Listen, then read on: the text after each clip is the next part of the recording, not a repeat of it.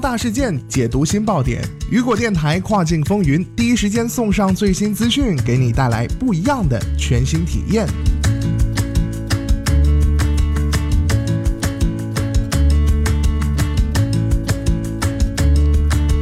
Hello，大家好，欢迎大家收听雨果电台跨境风云，我是大熊。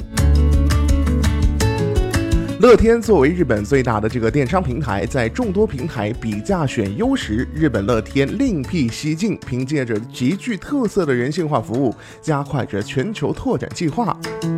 那么本次进入中国市场，日本乐天亚洲招商负责人 Jackie 吴向中国卖家分享了乐天平台的运作模式，以及中国卖家所能享受的潜在市场机遇。好的，那么下面的时间马上进入到今天的跨境风云。首先，我们来关注到啊，日本乐天是一个以服务为特色的电商平台。从一九九八年创立至今，日本乐天经过了二十年的发展，已经在二十九个国家和地区拥有了超过一万五千名员工、四千五百间店铺和八千七百万会员，交易额是超过了七千亿美元啊，成为日本第一大电商平台。尤其是在这个服装、食品和家居饰品等领域啊，皆占据了超过百分之三十五的市场占有率，远超亚马逊，并涉及体育产业，投资了西甲球队巴塞罗那和 NBA 总冠军队金州勇士队。同时，J.K. 吴告诉雨果网啊，服务是日本乐天与其他平台相比尤为突出的特色。乐天坚持为买家提供实际性的服务，而非像自动贩卖机一样单纯的比拼价格。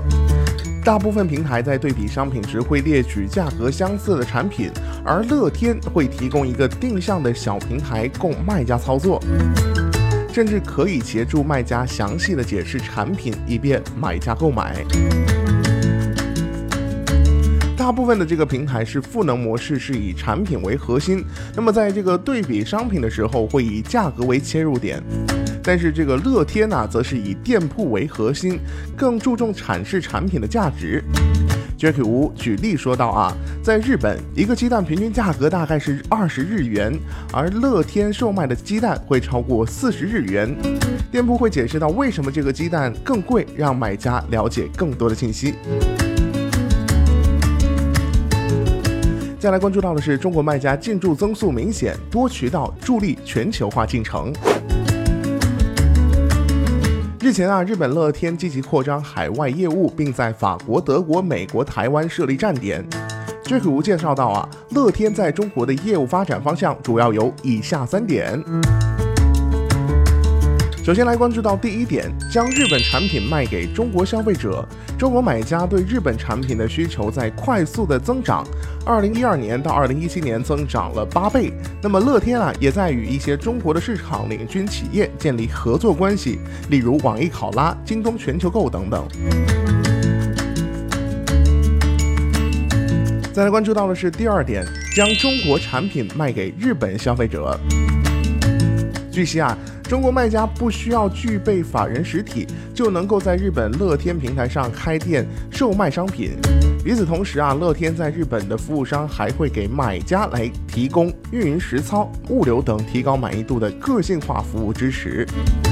第三点就是将中国产品卖到全球。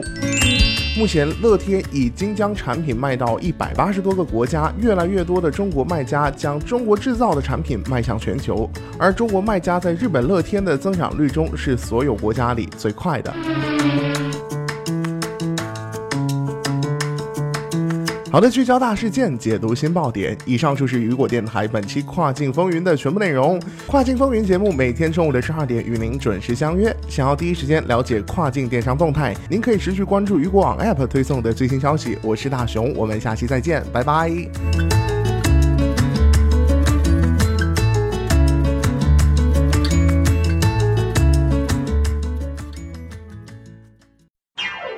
想要获取更多跨境电商资讯。